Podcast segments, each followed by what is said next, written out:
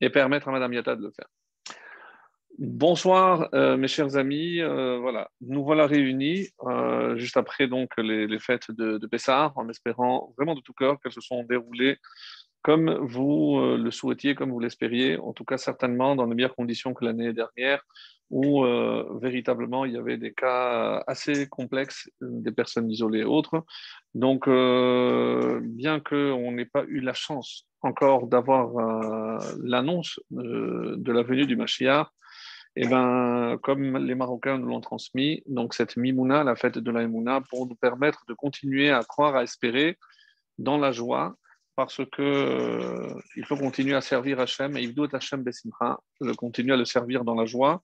Et c'est ce qui euh, permettra que, évidemment, avec la joie dans toutes les mitzvot que l'on pratiquera Bezrat Hachem, eh ben, ça ouvre les portes du ciel, d'abord pour agréer toutes nos prières, de rétablissement de Refoua Shelema et pour qu'il nous envoie très très vite la dernière délivrance avec la reconstruction du troisième temple.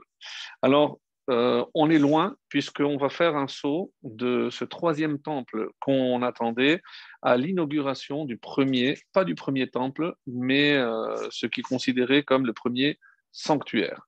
Le premier sanctuaire, c'est en hébreu le Mishkan, donc, euh, avec la paracha de cette semaine, la paracha de Shemini, nous assistons à l'inauguration de, de ce Mishkan avec tout, le cérémonial qui devait euh, donc être réalisé avec une minutie, euh, comme on va le voir. Et c'est d'ailleurs le nom qu'on va donner à cette paracha, Vaihi Vayom Hashemini. Alors, évidemment, ce qui ne manquera pas de nous surprendre, c'est le premier mot de la paracha, Vaihi. Vaihi annonce généralement un malheur. Donc comment on peut imaginer un malheur? Parce que c'est l'inauguration, c'est la première fois depuis la création du monde où euh, Dieu va se manifester à des hommes, alors que pour la création, évidemment, il n'y avait pas encore d'être humain. Et on compare la joie d'Hachem au moment où il a créé le monde, au moment où le, le, le Mishkan, le tabernacle, a été inauguré. Donc on peut imaginer quelle joie devait être euh, celle ressentie par l'ensemble du peuple lorsque, euh, et c'est pour ça que cette paracha commence Vahi Hashemini, le huitième jour. Que s'est-il passé les sept premiers? On dit que c'est Moshe Rabbeinu qui initiait son frère Aaron et ses enfants à, euh, au service dans le tabernacle.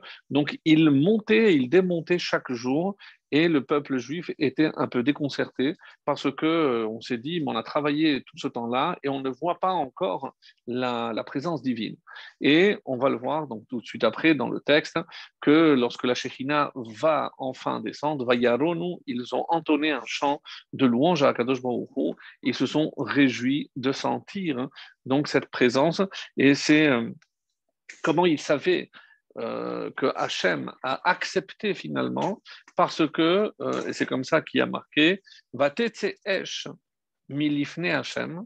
Donc un feu est sorti, je suis au chapitre 9, le verset 24, va tochal halam misbeach, et ce feu a consumé sur l'autel, sur le misbeach, et ha'olav et et euh, l'offrande d'élévation, ainsi que les graisses, tout le peuple a vu, donc a vu ce feu descendre du ciel, Vayaronu, ils ont entonné un chant de louange et ils sont tombés face à terre.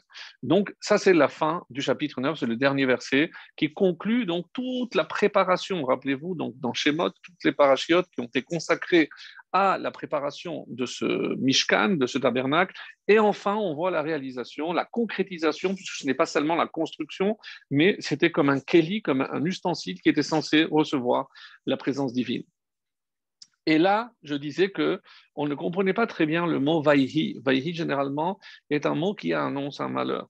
Et effectivement, donc, dans toute cette grande joie, il va y avoir un malheur puisque la moitié de la famille de Aharon va être décimée. En effet, il avait quatre enfants et pendant cette journée d'inauguration, euh, donc il va être teinté de deuil, malheureusement, parce que deux des enfants, notamment Nadav et Aviou, les deux plus grands, vont décéder. Alors, pour des raisons qui ne sont pas peut-être assez justifiées dans le texte, et c'est ce qu'on va essayer de voir ensemble euh, à travers tous les méfarchim, les commentateurs, que s'est-il passé réellement? Qu'est-ce qu'on a à reprocher à ces deux jeunes gens? Et lorsqu'on va lire et on va entendre tous les différents avis, on va vraiment non seulement ne pas comprendre davantage, mais être vraiment perplexe, puisque euh, on va nous dire par exemple, et c'est parmi les causes qui sont connues, alors sachez que d'après la tradition orale, il y a douze raisons. Pourquoi Nadav et Aviou ont péri? Il y a douze raisons.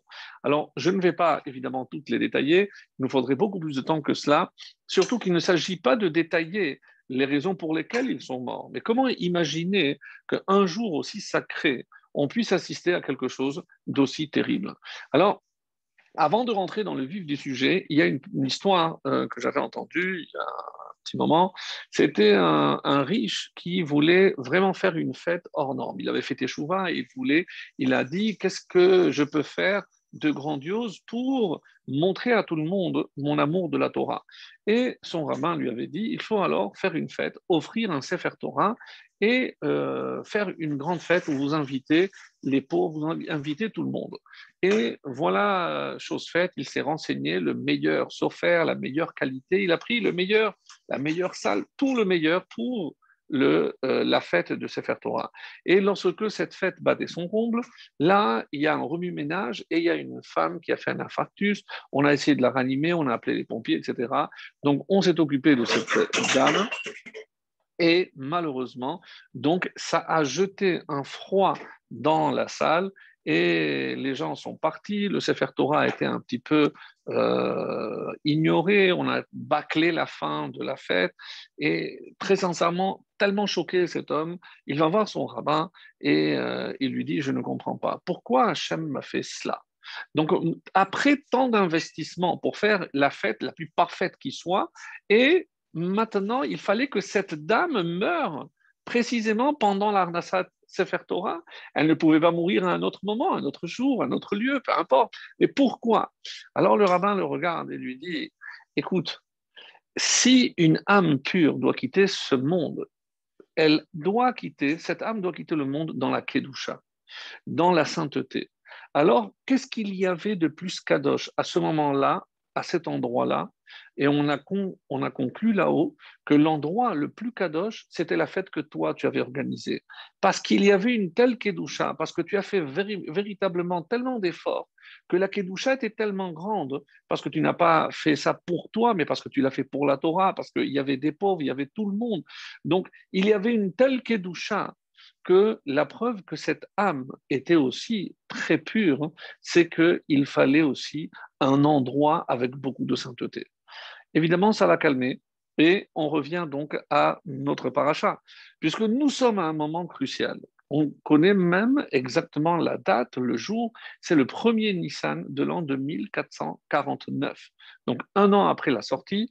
Alors, et qu'est-ce qui, qu'est-ce que le peuple juif craignait?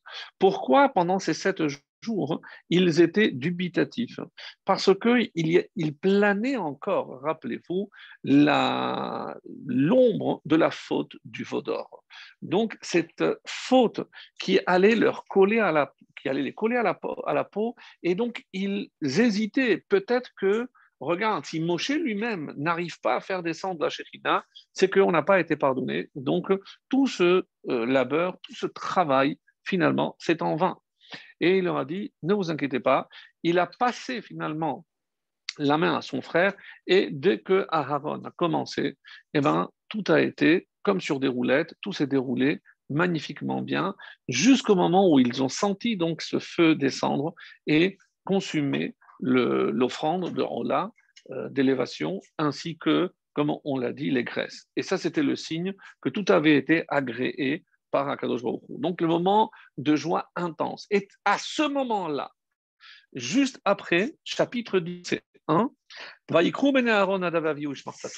donc voilà maintenant les deux enfants de Aaron. Chacun va prendre son encensoir et ils vont mettre du feu. Alors, d'où vient ce feu? Alors attention, parce qu'il y a énormément d'avis, mais je vais vous lire, le lire en fonction de la majorité des commentaires. Donc, quand ce feu est descendu pour brûler, pour consumer l'aola l'offrande de l'élévation ainsi que les graisses, où étaient offertes ces, euh, ces offrandes à l'extérieur, sur ce qu'on appelle l'autel en cuivre, à l'extérieur du Kodesh. Donc, ils sont allés prendre des braises de l'extérieur et ils les ont mis dans l'encensoir. Vaya Simon Aléa Ketoret. Après, ils ont rajouté à cette flamme, à ce feu, la Ketoret, donc l'encens. Vaya Olifne Hachem. Et ils ont offert devant Hachem. Ça veut dire qu'ils sont rentrés dans le Kodesh, dans la partie où il y a l'autel de Misbéar, le Misbéar Zahav, là où on offrait l'encens, Esh Zara, qu'est-ce qu'ils ont apporté? Un feu, littéralement, je lis pour l'instant, un feu Zara étranger. Étranger, qu'est-ce que ça veut dire un feu étranger? Asher Lotiva Otam, qu'il ne leur avait pas été ordonné.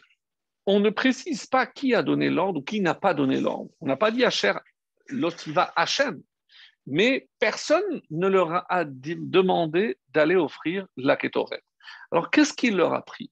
Qu'est-ce que les enfants d'Aaron ont déduit pour qu'ils puissent se permettre de faire quelque chose qui n'avait pas été demandé ni par Moshe, leur maître, certes leur oncle, mais leur maître, par leur père Aaron, qui était bien placé pour savoir ce qu'il convenait ou qu'il ne convenait pas de faire, et encore moins par Hachem, puisque ça n'a pas été demandé.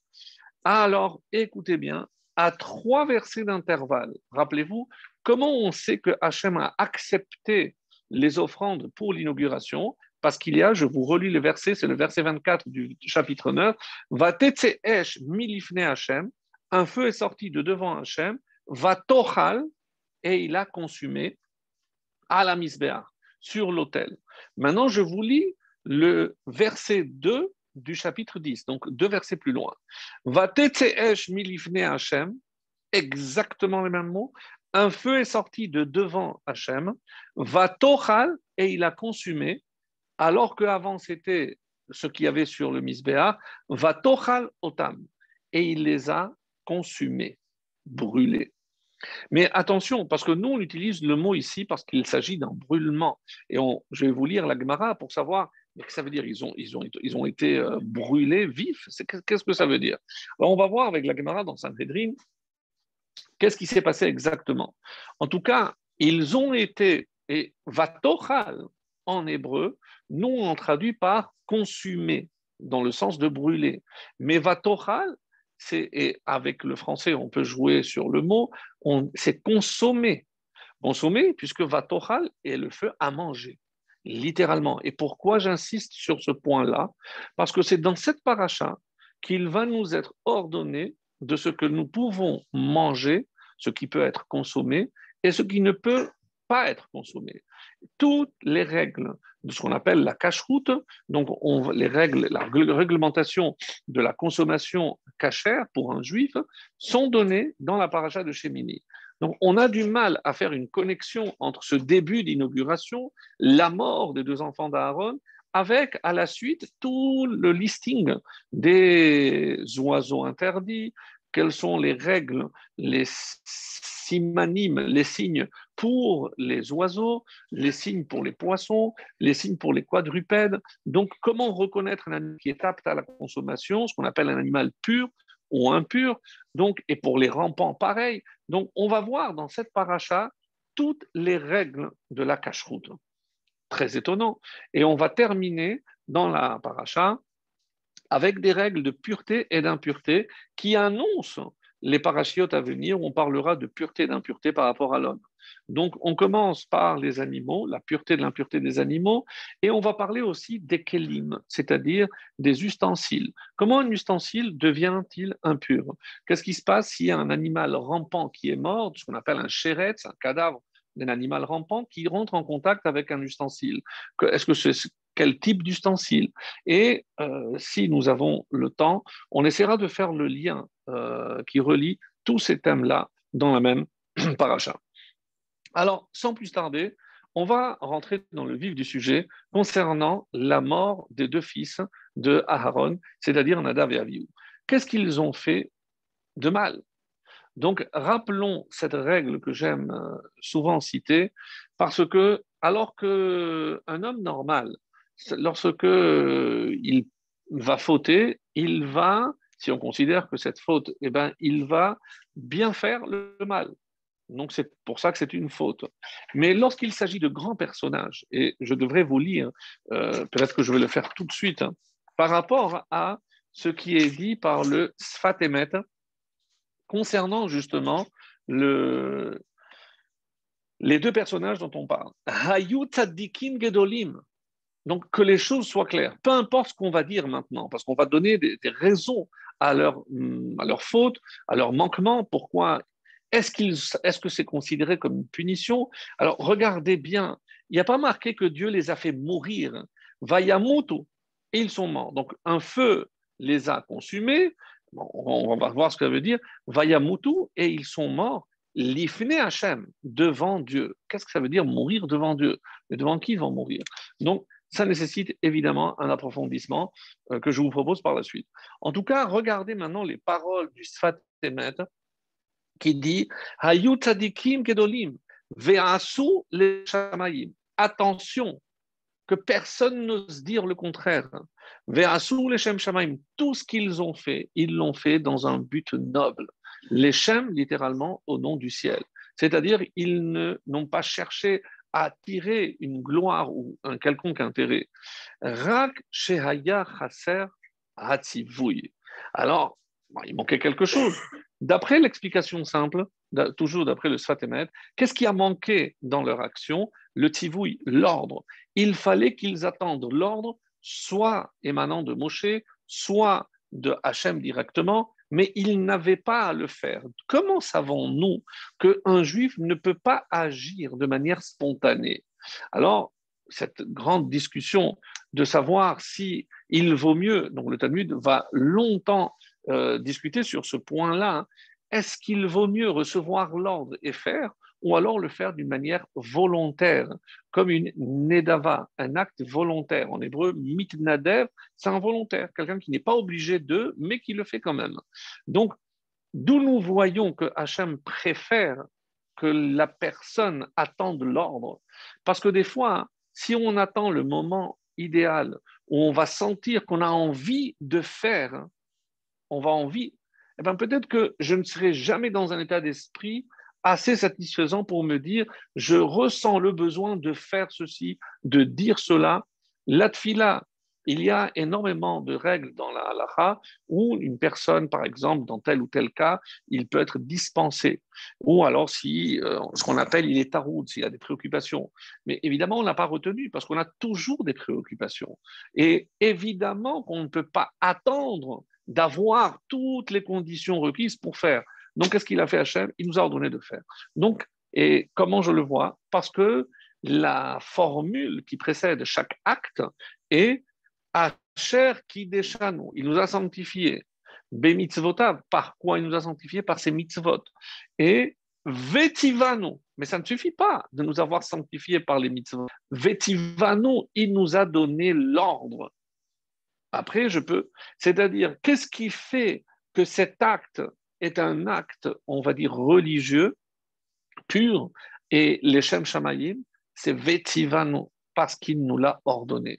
Et c'est tout ce qu'il manquait. Donc, à leur niveau, c'était peut-être considéré comme une faute. On va voir si véritablement cette mort peut être conçue comme une punition ou alors c'est la conséquence de leur conduite.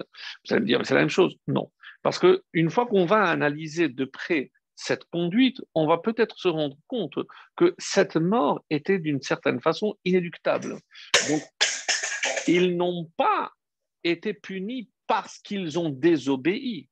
Attention, c'est pas qu'on leur a interdit de faire ou qu'on leur a dit de faire une chose, ils ont fait l'inverse. Pas du tout. Là, évidemment, ça, aurait, ça aurait été très grave, mais ce n'est pas le cas ici.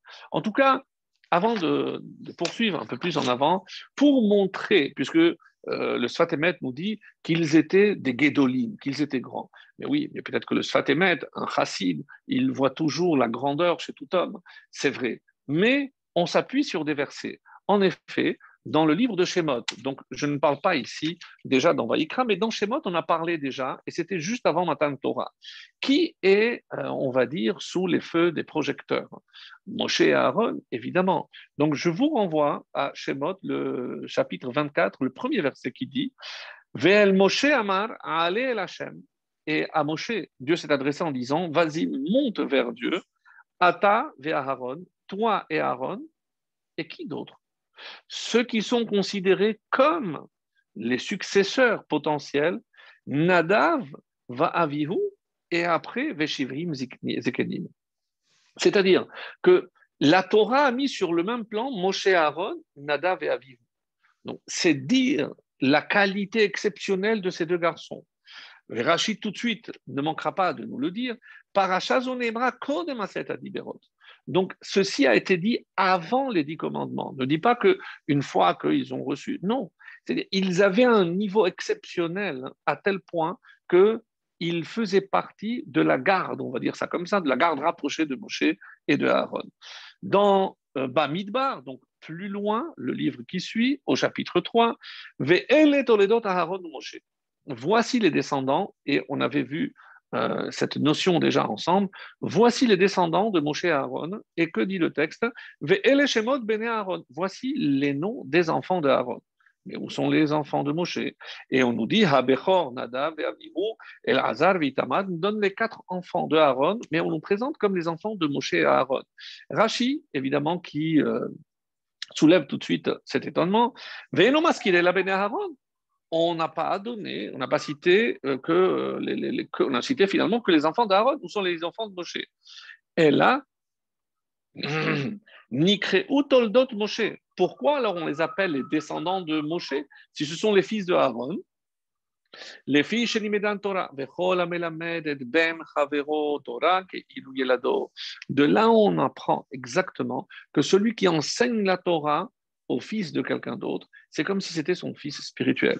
Souvent, on a parlé euh, de cette façon-là pour parler de tous les chassidim par rapport au Rabbi Dulovitch, qui, comme vous le savez, n'a pas eu d'enfant, mais il a eu des milliers, pour ne pas dire des dizaines de milliers d'enfants spirituels.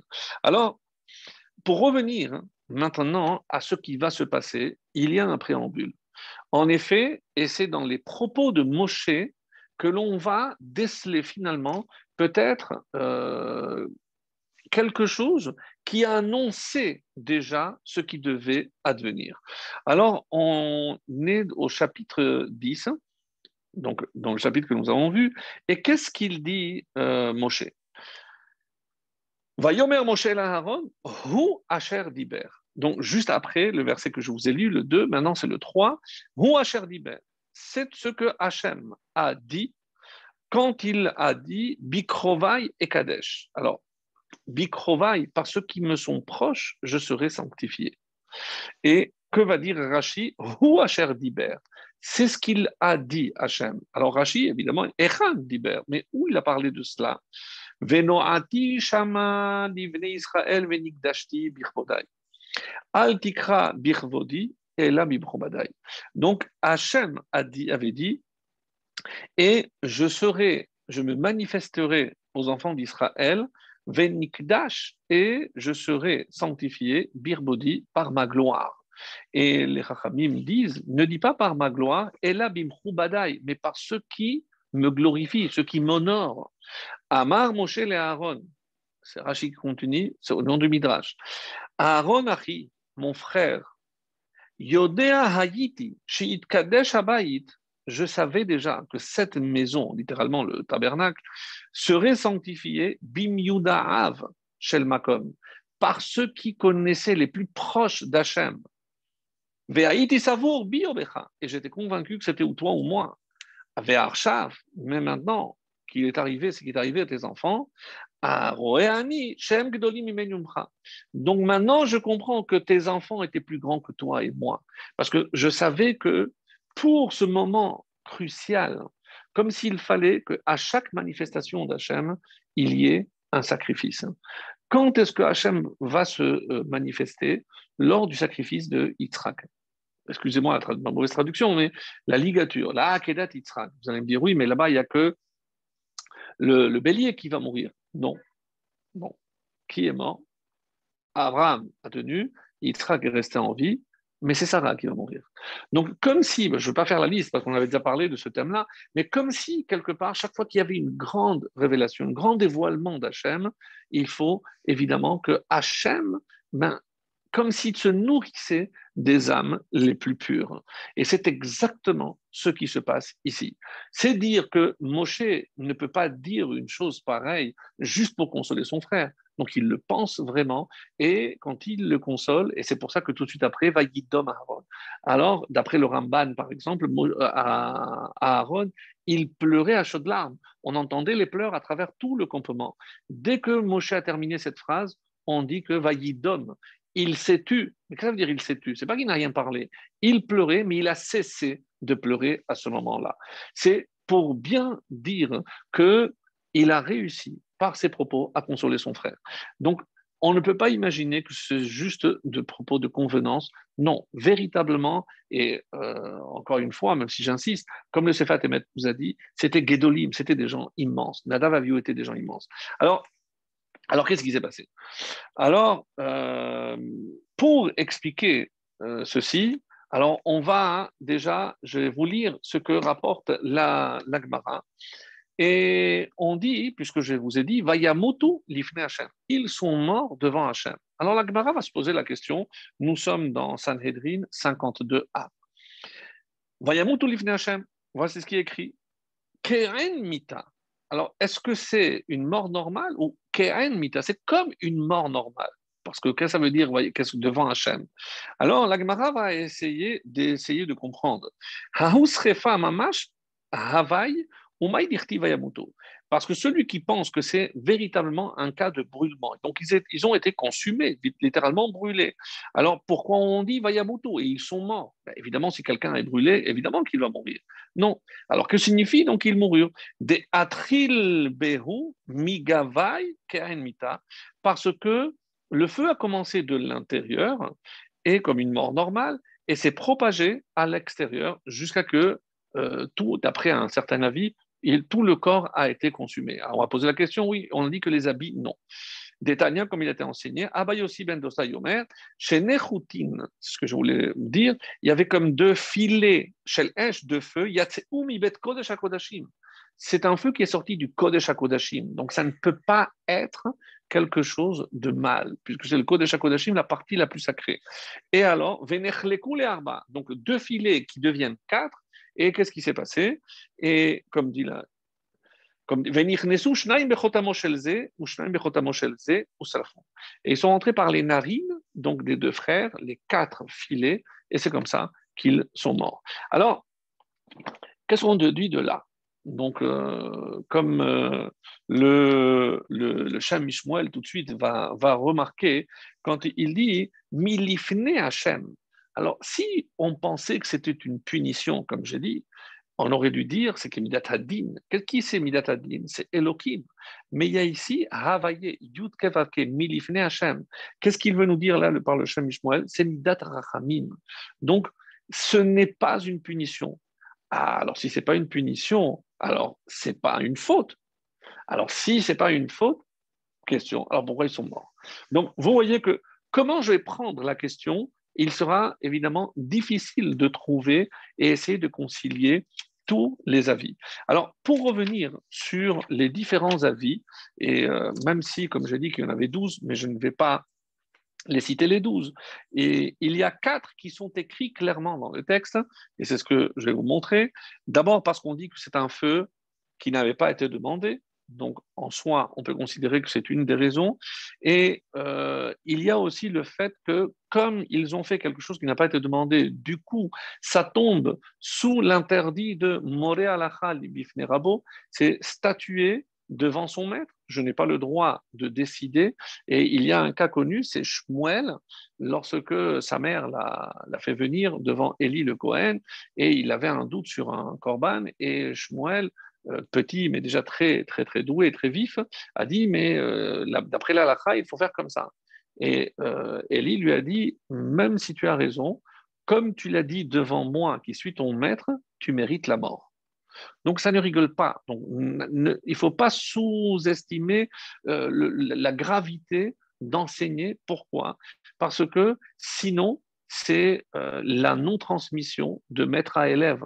Donc c'est comme si on brisait une chaîne de transmission et c'est extrêmement grave, puisque après, euh, la Torah peut faire, on peut faire dire à la Torah n'importe quoi, malheureusement comme ça a été le cas. Donc ça, ça par rapport à euh, la deuxième explication. Donc ils ont statué. Chez Yayin, certains vont dire qu'ils ont bu du vin. Et comment imaginer qu'ils avaient bu du vin avant de rentrer. Alors, est-ce que c'était la joie qu'ils ont ressentie, comme on voit à Purim? Donc, euh, c'était pour une expression de joie. On sait très bien que le vin exprime toujours des grands moments pour nous dans notre calendrier. Donc, un mariage, le Shabbat, les fêtes, une Brit Mila. Donc, le vin est toujours présent pour marquer un grand moment. Donc, chez Touyeya, il ne sait pas qu'ils étaient sous, puisqu'ils savaient parfaitement ce qu'ils faisaient, mais ils n'auraient pas dû boire du vin. Comment je le sais Juste après leur mort, donc ils vont recevoir l'ordre de ne pas boire du vin. Et le Midrash donne un machal, une parabole. À quoi ça ressemble Il y avait quelqu'un qui était très proche du, roi. Un jour, il a su qu'il euh, était rentré dans un magasin et euh, il a fait tuer. Mais personne n'a su la raison. Après, il a nommé quelqu'un d'autre euh, dans, sa proche, euh, la garde rapprochée, et il lui a dit attention, surtout ne rentre pas dans les magasins. Donc, on a compris après coup la faute des premiers pourquoi ils sont morts, les premiers.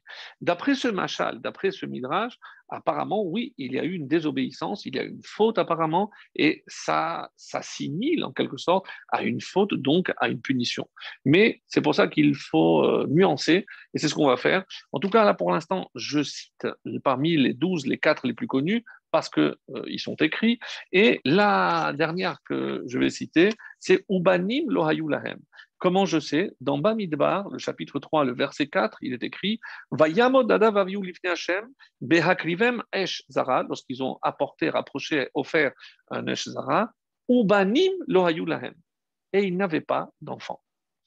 Pourquoi la Torah insiste sur ce point-là? Comme si la Torah essayait de nous dire une des raisons pour lesquelles ils, ils ont péri, c'est parce qu'ils n'avaient pas d'enfants. Et donc, toutes ces raisons, il y a une autre euh, que le, Khatam Sofer va donner, et il va expliquer aussi, c'est pour ça que je me permets de la donner, c'est parce qu'ils ont fait du Lachon Hara. Alors, c'est quoi ce Lachon Hara? Comment on peut imaginer que si euh, c'est des grands personnages, ils ont fait du Lachon Hara? Et toujours dans le même euh, passage de la Gemara, un peu plus loin dans la page, il est dit il est arrivé une fois qu'ils étaient, ils marchaient, Moshe et Aaron, sur le chemin, ils allaient en chemin, Nadav et marchaient derrière eux. Et qu'est-ce qui s'est passé? Amarlo Nadav Nadav a dit à son frère Avihu, et quand est-ce que ces deux vieillards vont-ils mourir? Et toi et moi, on va diriger, on va guider la génération. Amar la Akadosh Baruch leur a dit Hanir e nous verrons bien qui va enterrer qui, sous-entendu, qui va vivre et qui va mourir. Alors, là aussi, un passage extrêmement, il y a énormément d'explications, on pouvait imaginer. Et une autre raison, c'est Venon Adti, c'est au moment où, comme je l'ai lu tout à l'heure, ils sont montés au moment de Matan Torah, on dit que, euh, contrairement à Moshe et Aaron, eux, ils ont contemplé la Shekhinah. Donc, ils auraient dû détourner la vue. Pourquoi? Loïr ani Adam Un homme ne peut pas voir et rester en vie. Donc, il y avait comme en quelque sorte donc une sentence qui pesait sur eux et on attendait le moment. Et quel moment a été choisi? Le moment de l'inauguration. Mais la sentence de mort qui pesait sur eux, d'après encore une fois un autre avis, euh, vient déjà de moment de matin Torah. Donc, tout ceci euh, pour essayer déjà de poser le problème. Et maintenant, ce qu'il nous faut surtout, c'est commencer à trouver des réponses. Alors, pour ce qui est de, de l'Agmara, donc Rashi nous a dit, et il va rapporter dans la paracha plusieurs avis, Rabbi Eliezer, l'ometu ela Moshe, Donc, une des raisons, donc d'après Rabbi Eliezer, c'est parce qu'ils ont au fait, ils ont enseigné, ils ont statué devant le maître. Ils n'avaient pas à apporter un feu. Asher Lotiva, d'après cela, Moshe ne leur a pas ordonné, donc ils n'avaient pas à le faire. Il n'y a pas d'initiative. Rabbi Ishmael, non. Chez Yaïm, ils ont bu du vin. Teda Shachare, donc le machal qui dit. Et l'autre raison, c'est parce qu'on a dit qu'ils n'avaient pas d'enfants. Bon, tout ceci euh, ne nous explique pas le, fond du problème. On a tellement de raisons, comme si quelque part, et c'est ce que va faire par exemple le Khatam Sofer, va essayer de prendre chacune des raisons, de les démontrer, et démontrer surtout que, évidemment, s'ils avaient été mariés, ils ne seraient pas arrivés à ce stade-là. Pourquoi? Et c'est l'essentiel de ce qu'on va voir ici, dans l'explication que je vais partager avec vous ce soir. Et la réponse se trouve essentiellement dans le midrash du livre Vaïkra qui s'appelle le Sifra. En quatre mots, là, là le, pardon, le midrash va nous donner une réponse qui nécessitera évidemment des explications, des approfondissements, parce qu'en quatre mots, je ne peux pas résumer une situation aussi complexe. Alors, il y a deux voies essentielles. La première, c'est euh, à travers le natif, le natif de Vologine, euh, d'Avar, qui, dans un texte qui n'est pas relié à notre paracha, va nous permettre de comprendre, de comprendre ce qui se passe avec les enfants de Nada, avec les enfants d'Aaron. Et avec, euh, dans un deuxième temps, euh, un approfondissement au niveau de la chassidoute. Comme on le fait souvent, même si euh, le, le Sfatemet est évidemment un chassid, le Khatam Sofer un peu moins, mais on va aussi écouter avec une explication très intéressante, très profonde du Rabbi Dlovitch, comme on le fait assez souvent, pour essayer d'approfondir donc l'origine de cette euh, explication qui n'est autre que le Midrash. Alors je vais vous lire d'abord dans un premier temps le Midrash. C'est quatre mots. Kevan Au moment où ils ont aperçu ce feu qui est descendu, un feu qui n'était pas là, donc un feu nouveau qui est venu, Amdou, ils se sont levés, les hossifs. Je prends le temps pour que vous dégustiez chaque mot, parce que chaque mot a son importance, surtout dans euh, le développement qu'on va essayer de faire ensemble. Ahmedou les hossifs, ahava, al ahava. C'est tout ce que le Midrash dit. Ils se sont tenus pour ajouter de l'amour à l'amour. Donc, Hachem a prouvé son amour en envoyant un feu. Eux, ils ont dit, nous aussi, Hachem, on t'aime, alors nous aussi, on va ajouter un feu. Apparemment, c'est magnifique. Qu'est-ce qu'il y a de mal? Je ne comprends pas en quoi ça pourrait être une faute. Lorsque quelqu'un qui a un sentiment tellement profond, un élan vers Akadosh Baruch comment je peux le stopper net dans son élan? Comment je peux imaginer? Et ça, on aura évidemment besoin de l'explication plus profonde. Parce que qu'est-ce que je suis en train de dire ici? Qu'est-ce qui a motivé leur geste? C'est l'amour. C'est-à-dire, le sentiment a pris le pas sur l'action. Vous allez me dire, mais ça doit être le cas. Tout ce que je fais, je dois mettre du cœur, je dois mettre un sentiment dans ce que je fais. Oui, mais qui c'est qui doit guider l'action? C'est pas mon sentiment, c'est la volonté divine. Et là, mes amis, il y a, comme on l'avait vu dans les années précédentes, mais je me permets de le rappeler parce que, que ça va éclairer davantage ce que nous sommes en train de dire, c'est par rapport au nom de chacun. Comment s'appellent les enfants? C'est ça ce qui est extraordinaire, puisque, encore une fois, si on parle de nom, de titre, ici on parle de Shemini, la huitième dimension. Nous savons que ce monde appartient au chiffre 7, le Shabbat inclus, puisque c'est le Shabbat c'est Shevi'i, c'est-à-dire tout ce qui touche ce monde. Shemini, c'est déjà être dans la surnature, c'est au-delà de ce monde. Donc, les enfants de Aaron pensaient que si la faute avait été complètement pardonnée, on était déjà dans la huitième dimension. Et que dans cette huitième dimension, il n'y avait pas besoin de recevoir d'ordre. Parce que, et il n'avait pas tort, mes amis. Vous savez pourquoi? Parce qu'on dit que de lavo, lorsque le Mashiach viendra, il n'y aura pas besoin de mitzvot. Qu'est-ce que ça veut dire? Il n'y aura pas besoin de tivouille. On n'a pas besoin de l'ordre pour faire les choses. Parce qu'on aura atteint un niveau où ma volonté correspondra à la volonté d'Hachem. Je n'ai pas besoin d'attendre qu'il me donne l'ordre de le faire. Cet ordre est déjà ancré en moi et j'éprouverai le besoin de le faire. C'est pas qu'il n'y aura pas de mitzvot, mais je ne dois pas attendre à ce moment-là que l'ordre vienne d'en haut. L'ordre, elle vient de moi-même. Alors, ben c'est exactement la même chose. Que veut dire le mot nadav? Nadav, c'est de nedava. C'est un acte volontaire, un acte spontané. Donc, il est finalement l'esclave de son nom, de son essence. C'est quoi l'essence de Nadav De faire des Nedavas C'est laisser libre cours à, son élan. Donc, il a suivi finalement, quelque part, sa nature. Mais attention. Et son frère, Avihu, qu'est-ce que ça veut dire? Avihu. Avi, mon père, où il est. De qui il parle? De Hachem, mon père. Donc, et où est le problème ici? Attention à ce que je vais dire. Parce que l'erreur, c'était de croire qu'on était déjà dans la huitième dimension. Et à ce moment-là, on n'avait pas besoin, et on était tellement proche d'Hachem hein, que nous aussi, on va dire avino, mais on rajoute Malkenu. C'est-à-dire, si on peut avoir une relation de père avec Hachem, parce que c'est notre père, parce que c'est lui qui nous a appelé Banim, Atem Lachem, donc on, est ses enfants, mais Malkenu. Et avec le Meler, il y a l'amour d'un père, mais le respect du roi. Donc l'amour qui rapproche et le respect qui éloigne.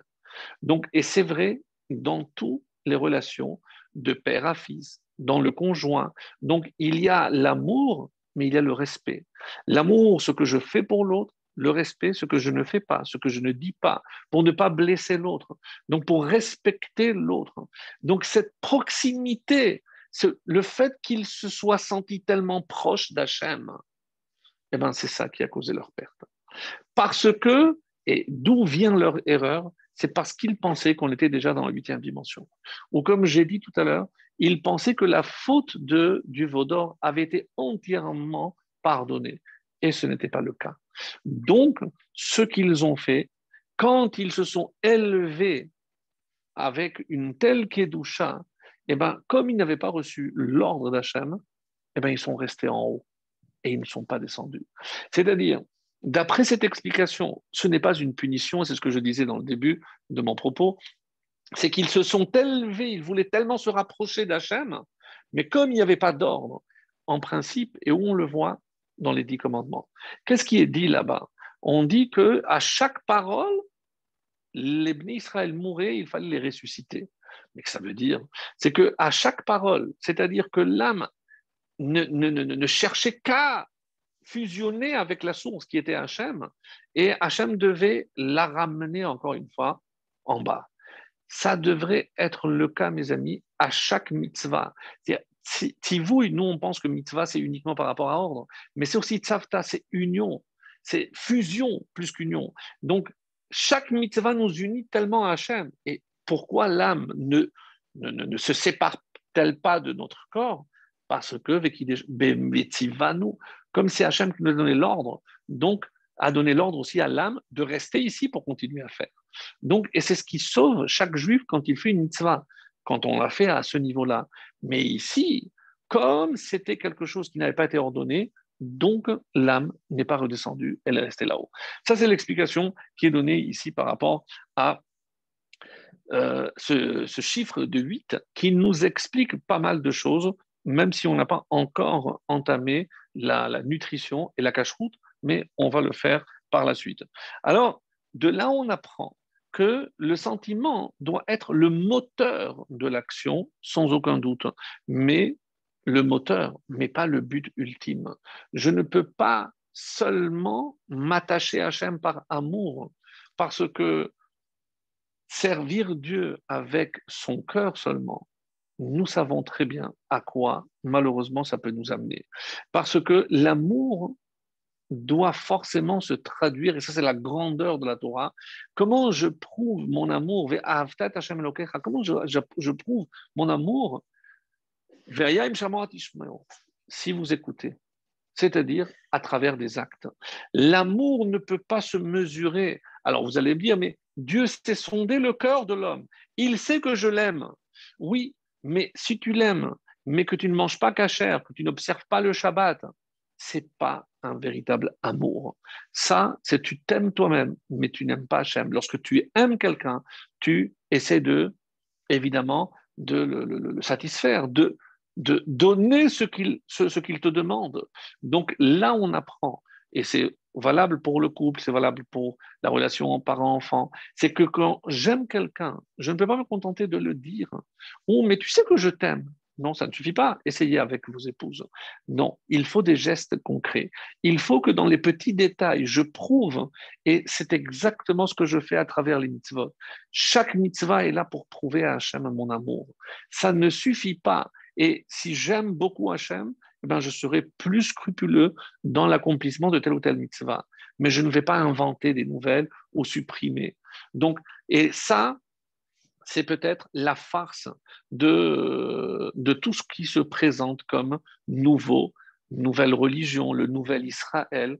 Ou alors, qu'est-ce qu'on nous dit? On abolit tous les rituels.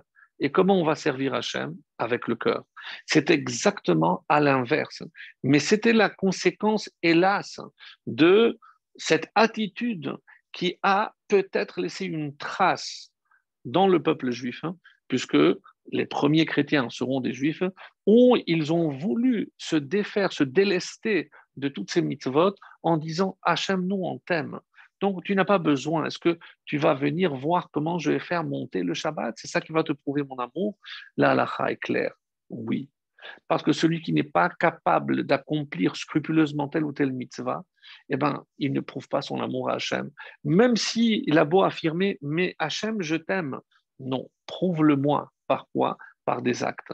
Et c'est ça, Aviou. Je pense que je suis proche, mon père, ou euh, Nadav. Non, je, fais dans un élan. Non. Ça, malheureusement, ça va donner une nouvelle religion qui est aux antipodes de ce que la Torah exige. Et c'est ça, c'est peut-être pour ça qu'ils vont donner un exemple de ce qu'il ne faut pas faire, même si c'est motivé même si c'est animé par de très bonnes intentions. Alors, comme nous allons le voir, et c'est ce que j'avais dit dans le Ha'amek Davar, le Netiv, voici ce qu'il dit. Misheporesh la avodat Hashem, celui qui veut véritablement servir Dieu, s'investir dans, dans, le service d'Hachem, ou mitboded Hashem, il va prouver, il va se concentrer pour voir son amour à Hachem. Allah, c'est très bien ça. Il vaut des doutes pour se connecter avec Shem, c'est magnifique, mais attention. Alav lishmor mitzvah bismana, mais ça ne peut pas te dispenser de faire la mitzvah en son temps. Et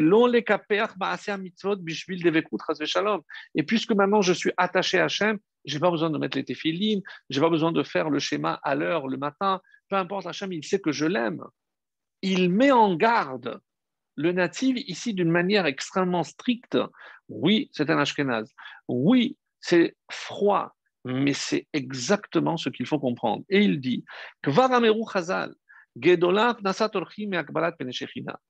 nous, on dit, mais quand on est attaché à Hachem, c'est le niveau le plus grand. Et il donne l'exemple natif d'Abraham Avinu. Qu'est-ce qu'il a dit à Hachem? Hachem, je suis avec toi, mais j'ai une mitzvah à faire. Laquelle?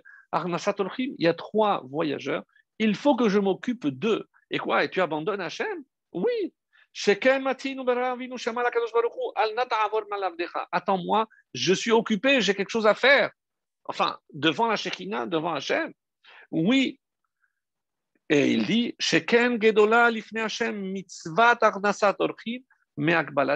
Plus que recevoir la Shekinah, c'est d'accomplir les mitzvot scrupuleusement. Ah, mais l'inauguration du temple, c'est recevoir la Shekinah. Oui. La mitzvah passe avant tout. Celui qui a atteint ce niveau d'amour, et aussi de s'attacher à la présence divine, Attention, mais si c'est l'heure du schéma, tu fais le schéma. Si c'est euh, le, moment de faire la tfila, tu fais la tfila. Si c'est le moment de t'occuper de ta femme, de tes enfants, eh ben c'est le moment. Et c'est pas, mais j'ai mon cours, c'est plus important. Si on sait, tu sais que tu as, on a besoin de toi à la maison, eh ben ne cherche pas de faux prétextes, hein, de fausses excuses pour te débiner de ton véritable devoir. Oui, mais c'est parce que c'est plus important. Non. C'est plus important. Le respect de ta femme, l'amour pour ta femme est plus important. Et c'est bien connu. Ben Adam, la est plus important que Ben Adam, la Makom. Puisque Hachem a dit à Abraham, vas-y, occupe-toi des autres. C'était même pas des, juifs, hein. C'était des, marchands. Donc, c'est ce que le natif nous dit ici. Donc, quelque chose d'extrêmement puissant mais véritablement puissant. Alors, avant de passer à ce que le, rabbi de Boavitch va nous dire, j'aimerais revenir maintenant sur le, le Ratam Sofer. Le Ratam Sofer va faire une analyse magnifique et il va prendre point par point. Ce serait trop long, donc j'ai fait un petit résumé en prenant les points essentiels et pour voir comment il va répondre à chacun de ces points, mais d'une manière extrêmement rationnelle et une manière, moi j'ai trouvé, extrêmement convaincante. Oui, parce qu'on a dit euh, on va, on va voir aussi ce que le rabbi dit à propos de, de Yahin. On a d'autres explications aussi à donner. Mais en tout cas, voici ce que le Khatam Sofer nous dit, et en espérant que je vais euh, faire le lien avec la, nutrition. Alors, au départ, c'est comme ça qu'il dit, ils ont pensé que la faute avait été entièrement réparée, c'est ce que euh, je dis tout à l'heure, et donc ils pouvaient offrir à partir du feu qui était descendu à l'extérieur et euh, le rentrer à l'intérieur. Alors, avant de faire quelque chose, avant de tirer une conclusion, et vous allez voir qu'à chaque une des réponses qu'il va donner, il fallait, s'ils avaient eu la clairvoyance de poser la question à Moshe, eh ben, il aurait dit non, ne faites pas, ou oui, faites. Mais ils ont, eux, eu cette initiative. Alors, qu'est-ce que ça veut dire chez Touye Yahin Ils pensaient que l'interdiction quand est-ce qu'un un Cohen n'a pas, le droit de boire? C'est lorsqu'il fait la avoda, lorsqu'il s'occupe du service dans le temple. Mais puisqu'il il n'avait pas été ordonné de faire, donc ce qu'ils sont en train de faire ne relève pas de la avoda. Ben non, puisque ce n'est pas ce que Hachem a demandé. Donc ça, ce n'est pas la avoda. Et si ce n'est pas la avoda, il n'y avait pas d'interdiction de boire du vin. Donc, vous voyez comment il va démonter chacun, chacun des points. Mais puisque Hachem n'a pas ordonné, donc il n'y a pas de point. Alors, on est ici, comme je l'ai dit, le premier Nissan.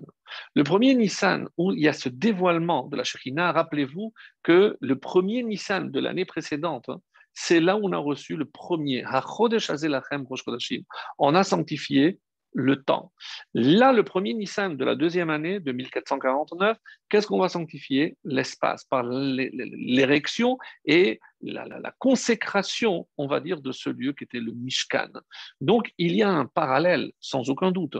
Mais quand est-ce qu'il y a une convergence de la sanctification du temps et de l'espace? Quel est le temps le plus sacré et l'espace le plus sacré?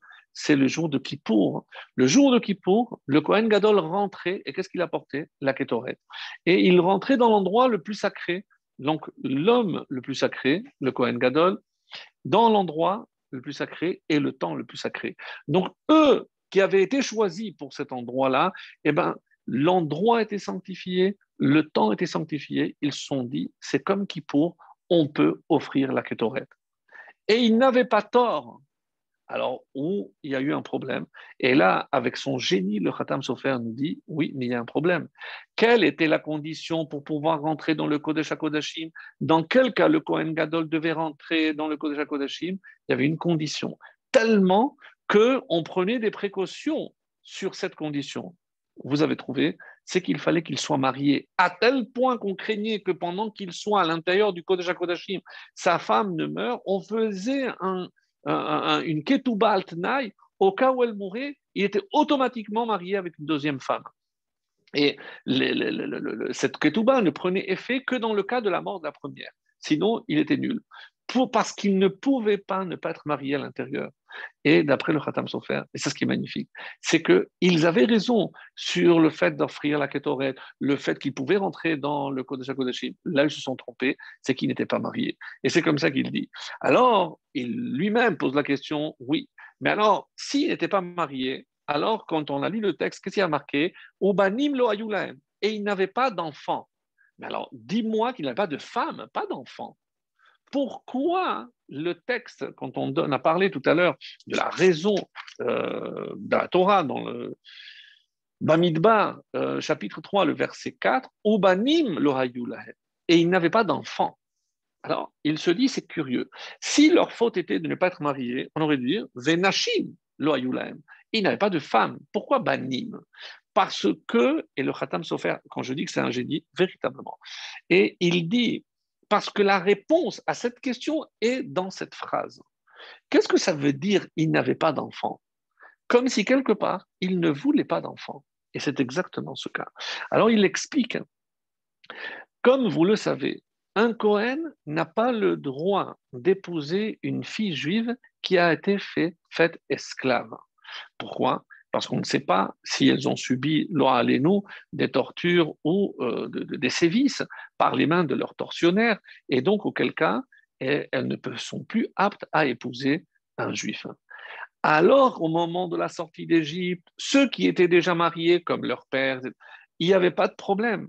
Mais en sortant, eux, ils ont dit, puisqu'elles sont considérées comme des esclaves, maintenant qu'on est sorti d'Égypte, c'est une esclave qui est libérée, mais un Cohen n'a pas le droit d'épouser. Et pourquoi? Alors, imagine que tu peux épouser s'ils sont trompés, mais parce que s'il y a un doute, on banime. Ce n'est pas par rapport aux femmes qu'ils craignaient, parce que si jamais il y avait un doute sur leur union maritale qui n'avait pas été validée, qu'est-ce qui se passe avec leurs enfants? Ils ont été halalim. Qu'est-ce que c'est un halal Halal, c'est profané. C'est lorsque un Kohen épouse une femme qu'il n'aurait pas dû épouser. Alors, même lorsqu'on considère que les Nisu'in Tofsin, même si on considère que le mariage est valable, mais les enfants perdent le statut de Kohen. Donc, eux, ils ont fait ce calcul, Ubanim, Loayulahem. Mais on ne peut pas prendre le risque d'épouser des femmes qui sont sorties d'Égypte parce que sinon, on va malheureusement stopper la descendance. Donc là encore, un raisonnement extraordinaire, puisque c'est très rigoureux, méticuleux.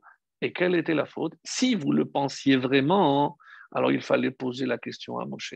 Et c'est ça, encore une fois, on retombe toujours à la même question. C'est que ils ont pris, eux, la décision de ne pas le faire, mais va demander. Alors, euh, c'est leur oncle, ils étaient assez proches, ils auraient pu se permettre de, de leur demander, ils n'ont pas fait. Donc, Banim, c'est pour ça, comme ils n'étaient pas mariés, pour les raisons qui, ont, qui étaient les leurs, donc, du coup, ils n'avaient pas d'enfants, mais même si c'est qui pour, mais comme ils n'avaient pas d'enfants, ils n'auraient pas dû offrir, et c'est pour ça que cette kétorette n'était pas agréée par Hachem, et c'est pour ça que c'est comme si un Cohen rentre, et on, qu'est-ce qu'on a dit? C'est que s'il rentre et qu'il n'est pas marié, il est fulminé, même s'il fait tout convenablement. Donc, c'est une, autre réponse. Et on, poursuit, encore une fois, avec une méticulosité. Alors bon, j'ai cherché, etc., pour le, faire de la manière la plus euh, succincte possible. Chez Yayin, est-ce qu'on peut imaginer qu'ils étaient vraiment sous? Inconcevable, inconcevable. Donc l'omamash, car il savait, qu'est-ce qu'il disait? Il savait que, puisqu'on a dit que ah, Moshe le savait qu'au moment de l'inauguration, eh ben, il allait y avoir une sanctification qui allait se faire à travers des hommes. Et qu'est-ce qu'ils voulaient? Eh ben, eux, c'est ce qu'ils disent. Ils pensaient, comme Moshe le pensait au départ, que les deux qui allaient mourir lors de l'inauguration, c'était Moshe et Aaron. Donc, c'est chez qu'est-ce qui se passe lorsque quelqu'un boit? Il a une vision trouble.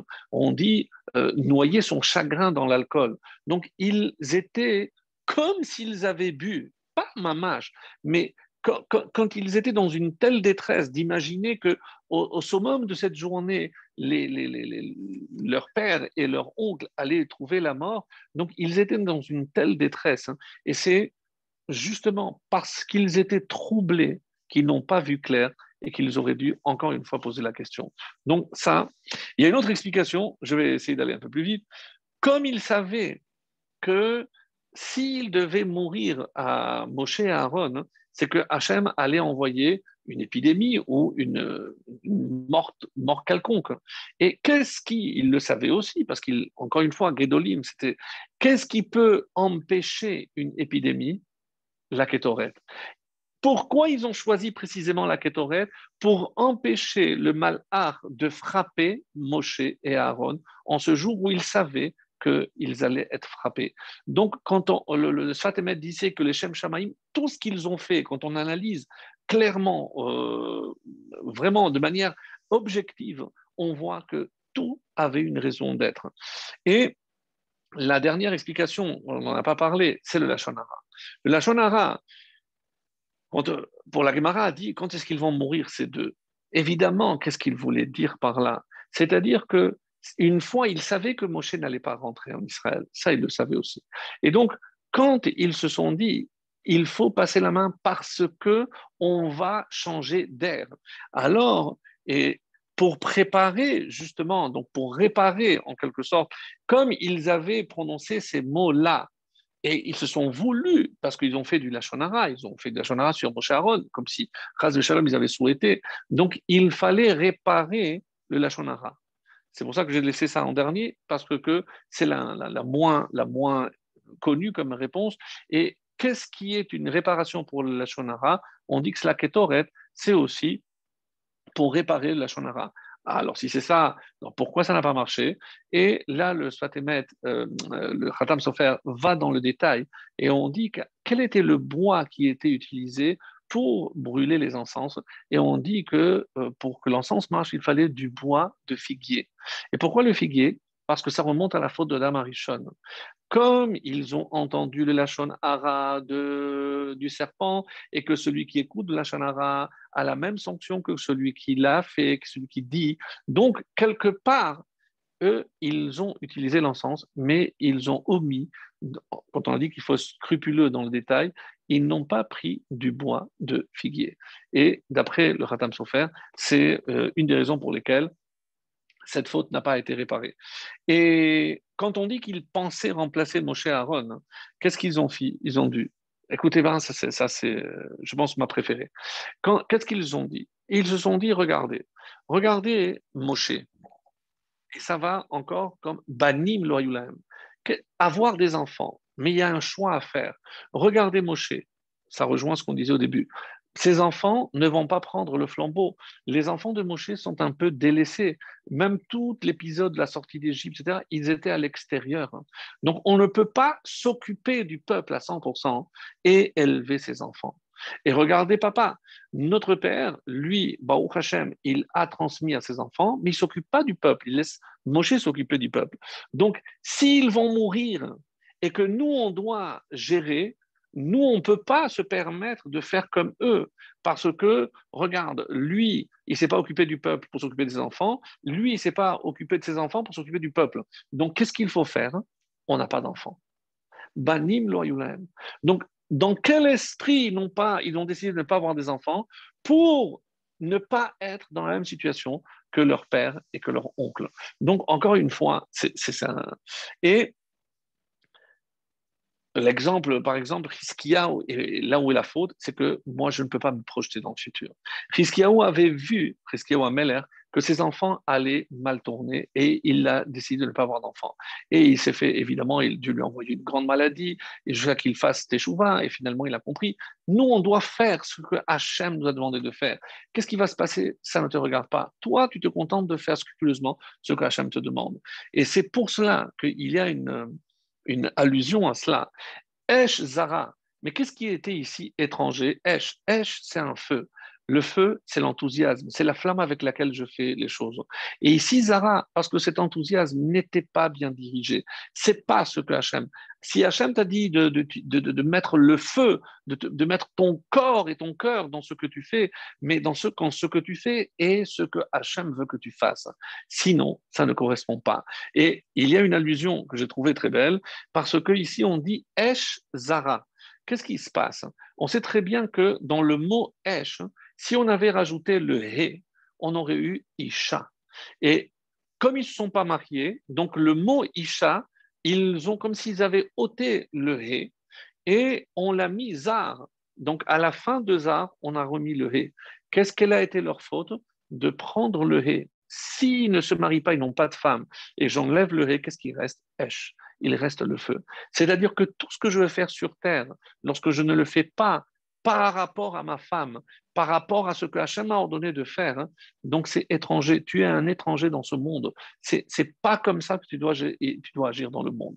C'est, à mon avis, une des plus belles explications, à mon sens, où il y a donc Esh chez la Le feu que tu as utilisé, c'est le feu qu'Hachem te demande. Autrement dit, donc ici, Esh, pourquoi? Parce que s'ils avaient eu Isha, il n'y aurait pas eu ce feu-là et tout aurait été tout aurait bien fini. Et un dernier point ici, avant de passer à, la suite, et, euh, la fin, il est dit comme ça, et tout le peuple juif va pleurer ce brûlement, le fait que les deux enfants ont été brûlés. Mais euh, ça s'est passé à l'intérieur, pourquoi ils ont pleuré? Alors vous allez me dire, euh, par tristesse, on aurait pu être triste, mais pourquoi Yivku kol bet Israël? C'est curieux, pourquoi?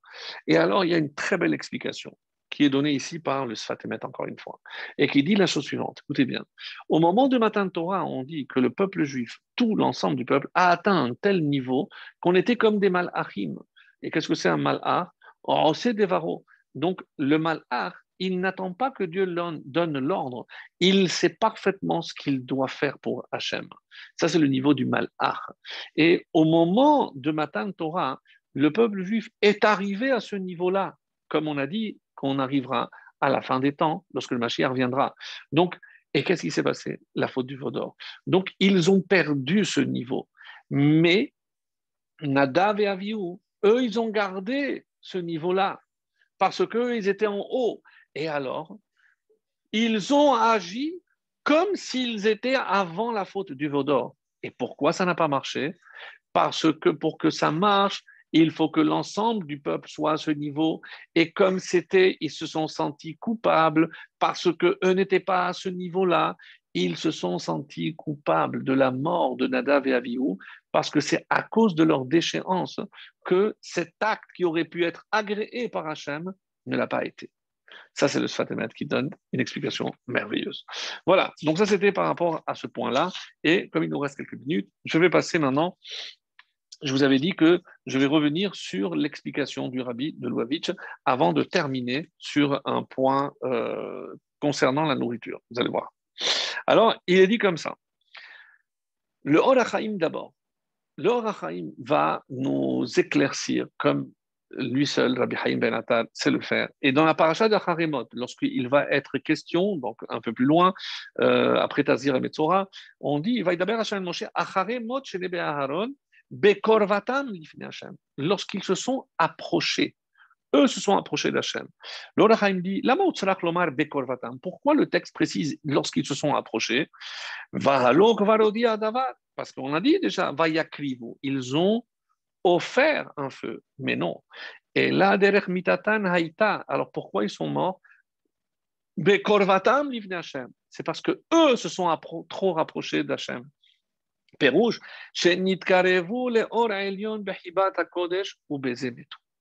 Et il résume tout ce qu'on a dit pendant tout ce cours, il le résume en cette phrase. Donc, dans ce niveau, dans cet élan d'élévation, ils sont tellement rapprochés que ils se sont brûlés, sont approchés du soleil et ils sont brûlés. Ça, dit l'Orahim Akadosh, ça c'est le secret de la Nishika. Lorsque Hachem vient pour prélever l'âme d'un tzaddik, il descend et il prend l'âme, on dit comme une Nishika, comme un baiser. Et quelle était leur faute? C'est qu'ils n'ont pas attendu que Hachem descende, eux, ils sont montés pour la Neshika, comme il le dit. Hachem vient pour les embrasser. Mais eux, ils l'ont recherché, ils se sont, ils se sont élevés. Et c'est pour ça, Bekorvata, ils se sont rapprochés, et ce qui s'est passé? Vayabuto. Et ce rapprochement a été la cause de leur mort. Et le rabbi il nous dit, Ched ben Aaron, si on parle de la faute des enfants d'Aaron.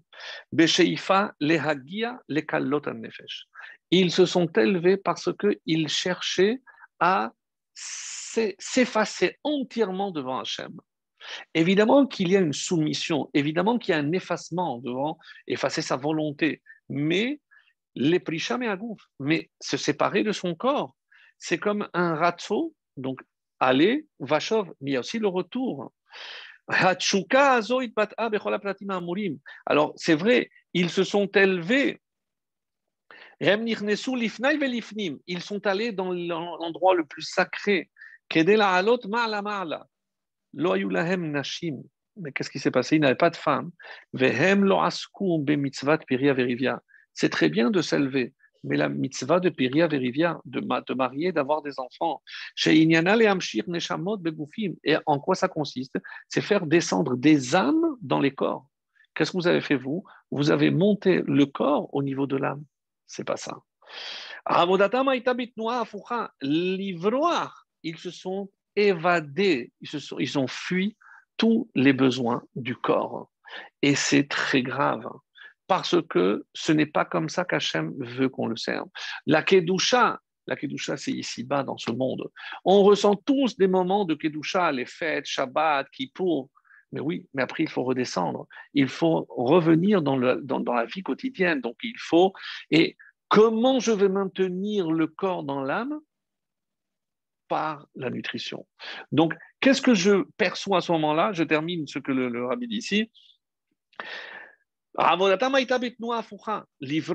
Et c'est pour ça que comprendre que qu'est-ce que chaque juif doit apprendre de cela? Chacun a un moment où il se sent un, élan vers Akadosh Baruch c'est magnifique. Mais attention, qu'est-ce que c'est l'essentiel? C'est évidemment rentrer, mais savoir sortir aussi. La chazor la olam, il faut revenir dans ce monde, dans ce monde matériel. Ben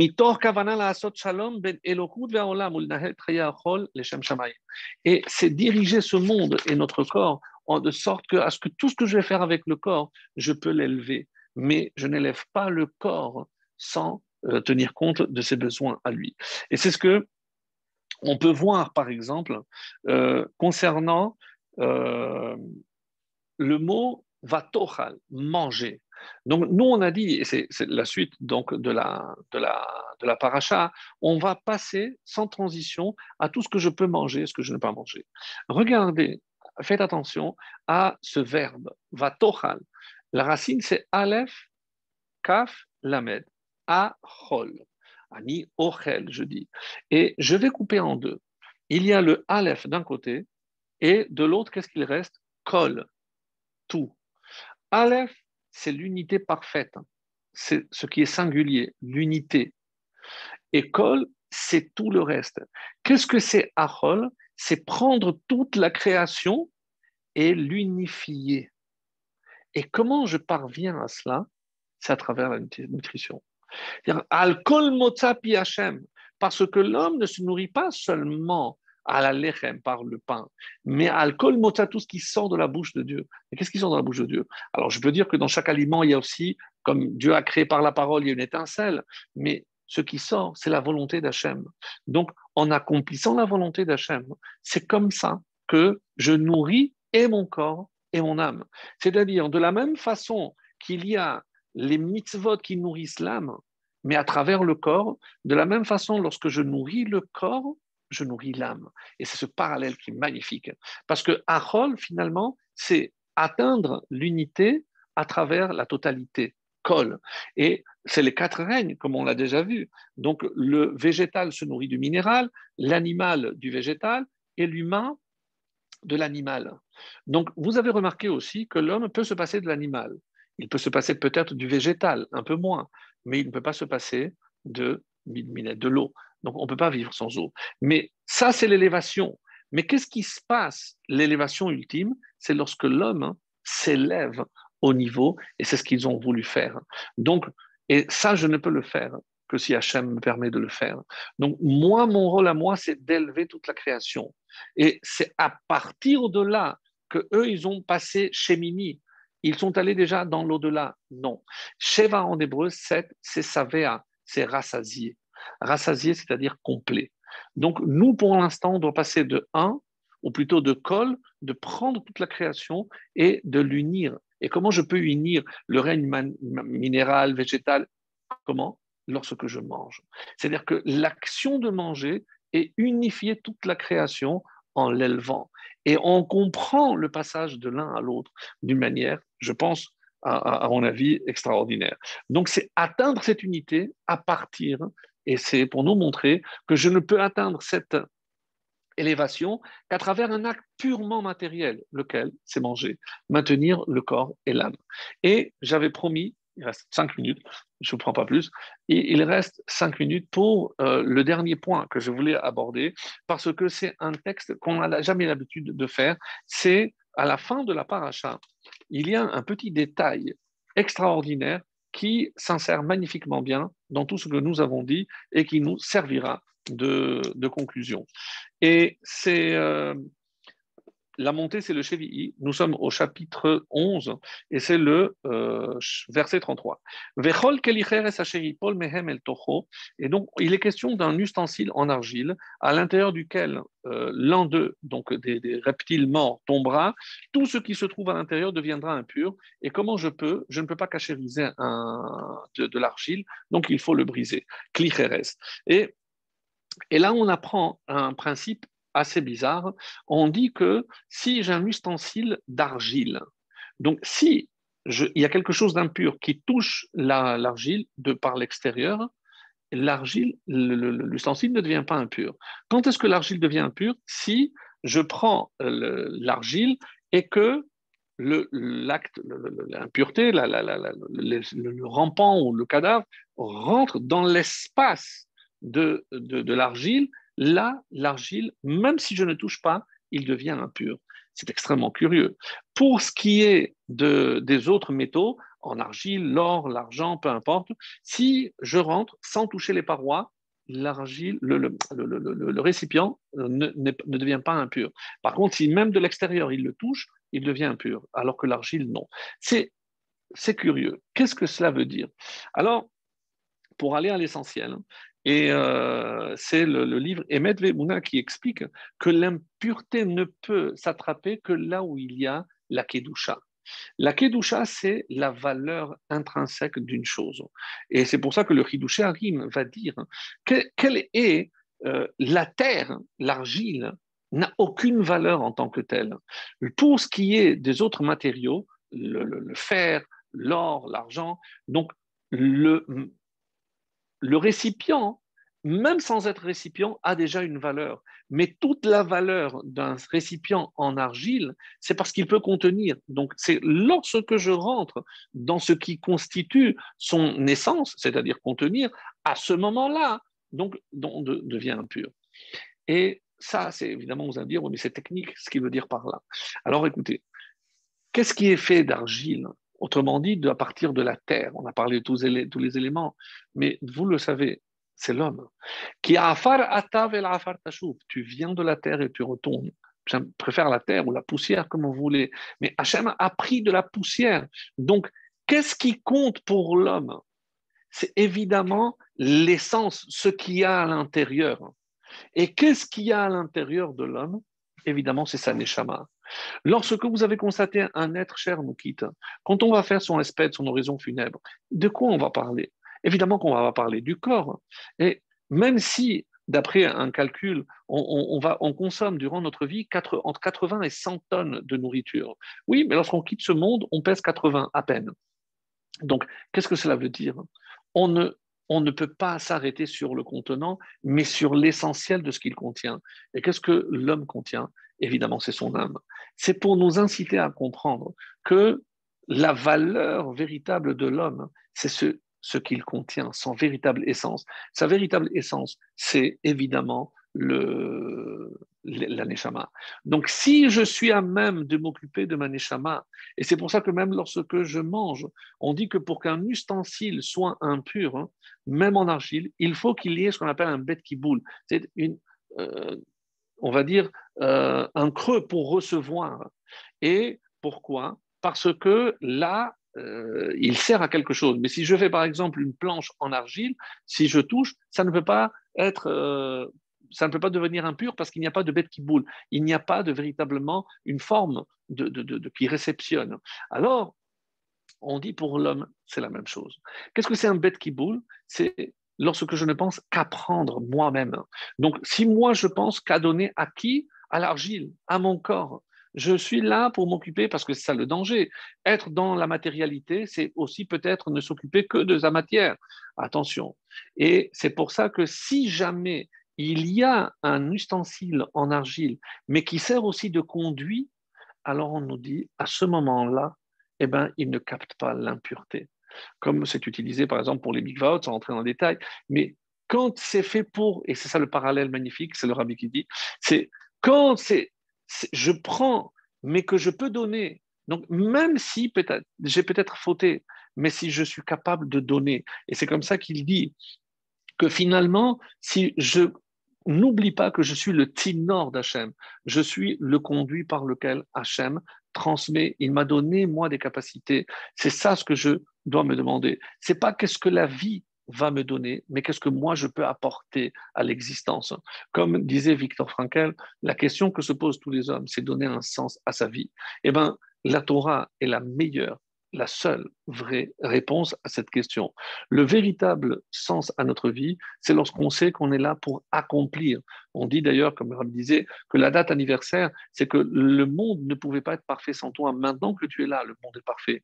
Chacun est indispensable. On ne peut pas se dire, mais qui je suis moi, je suis de l'argile. Oui, mais on a dit que même si il est en argile, même s'il aurait pu capter l'impureté, même si un juif a malheureusement fauté, mais s'il est capable de donner, de, transmettre, eh ben, et il ne capte pas l'impureté. C'est comprendre qu'il est là pour donner, qu'Hachem nous a donné ce don merveilleux, cette Neshama qui est là pour éclairer le monde. Alors que Hachem fasse, Bezrat Hachem, que l'on puisse véritablement intérioriser ce message, de comprendre que même si l'enveloppe n'est que de l'argile, mais à l'intérieur, nous portons la lumière divine. Très bonne soirée.